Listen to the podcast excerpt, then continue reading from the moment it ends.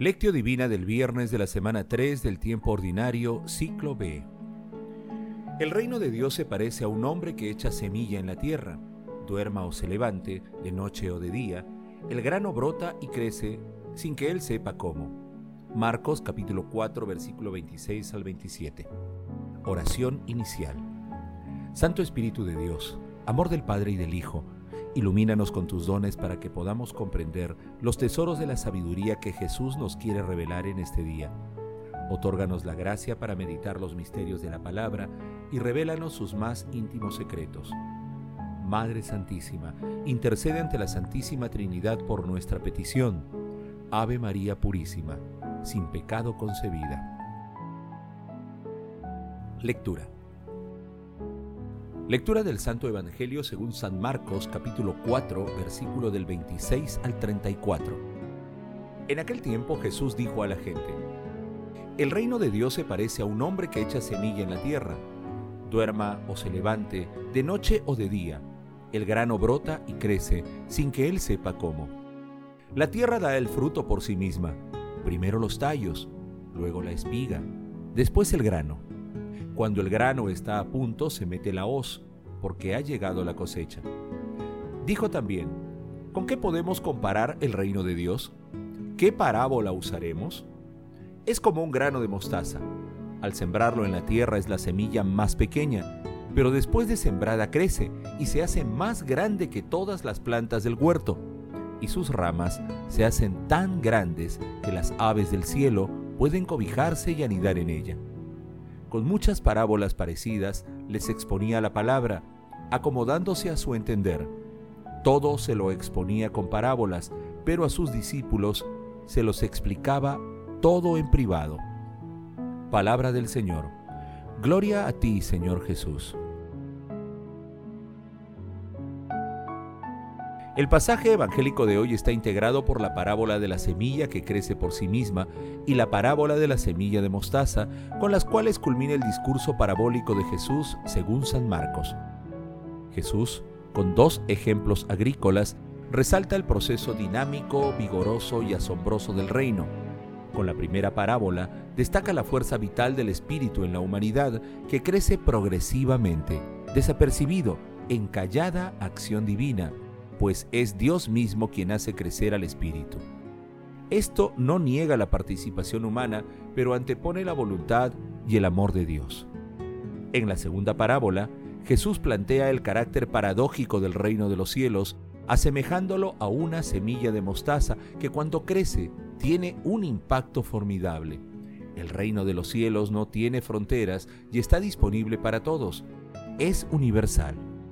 Estas parábolas implícitamente y con firmeza invitan a que todos tengamos plena confianza en el reino de los cielos y la certeza de que nuestro Señor Jesucristo, que es la vida, nos guía, aunque no sepamos cómo. Meditación Queridos hermanos, ¿cuál es el mensaje que Jesús nos transmite el día de hoy a través de su palabra? El proceso de germinación y desarrollo del reino de los cielos posee el vigor interno de una semilla.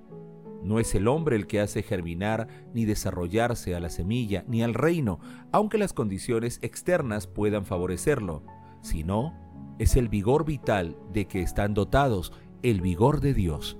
Esta es la desconcertante estrategia de Dios. San Pablo lo dice con claridad en la primera de Corintios, capítulo 3, versículos 5 y 6, cuando escribe, ¿Quién es Apolo y quién es Pablo?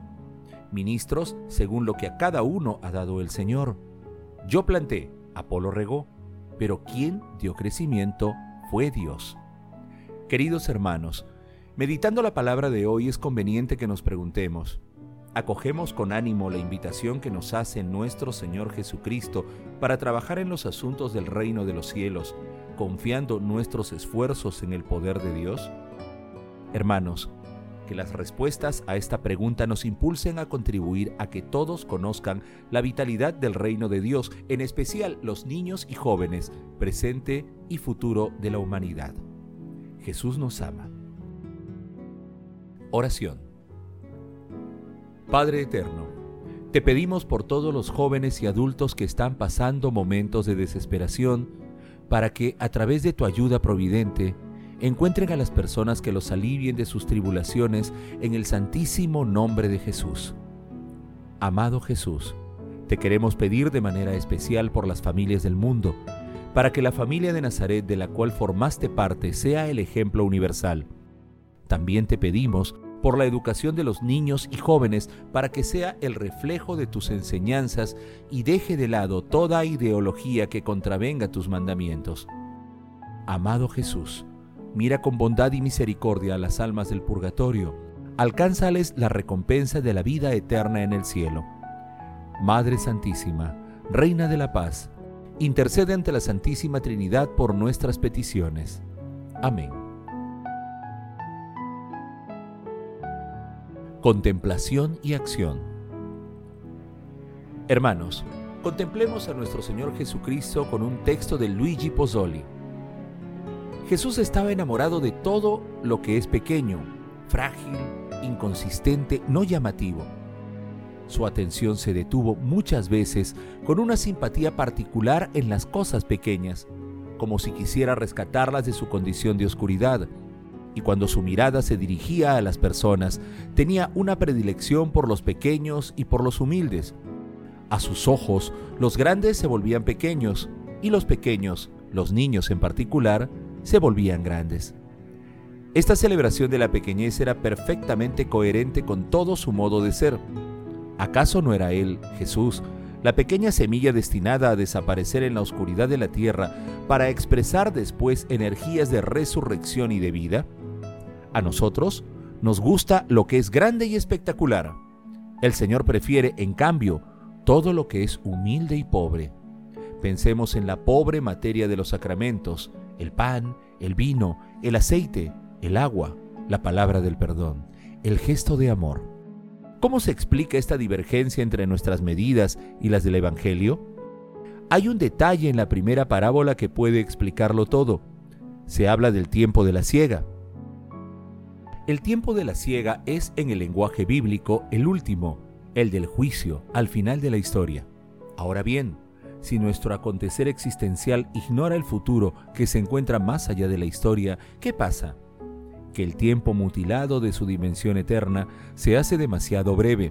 En consecuencia, es un tiempo que no conoce la espera y la paciencia del agricultor. Es menester recuperar otra cultura, la que nos sugieren las parábolas del Evangelio. El tiempo es una realidad profunda. Está el tiempo de la siembra y el de la siega. Está la acción del agricultor y otra acción, misteriosa, por la que incluso cuando el agricultor está inactivo, la semilla brota y crece. En consecuencia, es preciso estar enamorados, ante todo, de lo que está germinando, pero está lleno de energías. Es preciso, si podemos hablar así, hacernos poetas de los comienzos, a buen seguro no es fácil cuando se tiene prisa y se está obligado a padecer las lentitudes de Dios. El reino crece, esto es una certeza. Dejemos hacer a Dios lo que no podemos hacer nosotros, lo hace Él. Lo que importa es hacer bien lo que estamos llamados a hacer cada día en las situaciones normales. Se trata de una promesa del Señor que es verdadera. Queridos hermanos, hagamos el propósito de confiar nuestras fuerzas al poder de Dios y de ser tierra fértil para meditar la palabra y ponerla en práctica. Invoquemos al Espíritu Santo para que nos conceda los dones que así lo permitan. Que nuestra oración por las familias, la niñez y juventud del mundo sea constante y diaria. Glorifiquemos a la Santísima Trinidad con nuestras vidas. Oración inicial. Gracias Señor Jesús por tu palabra de vida eterna. Que el Espíritu Santo nos ilumine para que tu palabra penetre a lo más profundo de nuestras almas y se convierta en acción. Dios glorioso, escucha nuestra oración. Bendito seas por los siglos de los siglos. Madre Santísima, intercede ante la Santísima Trinidad por nuestra petición. Amén.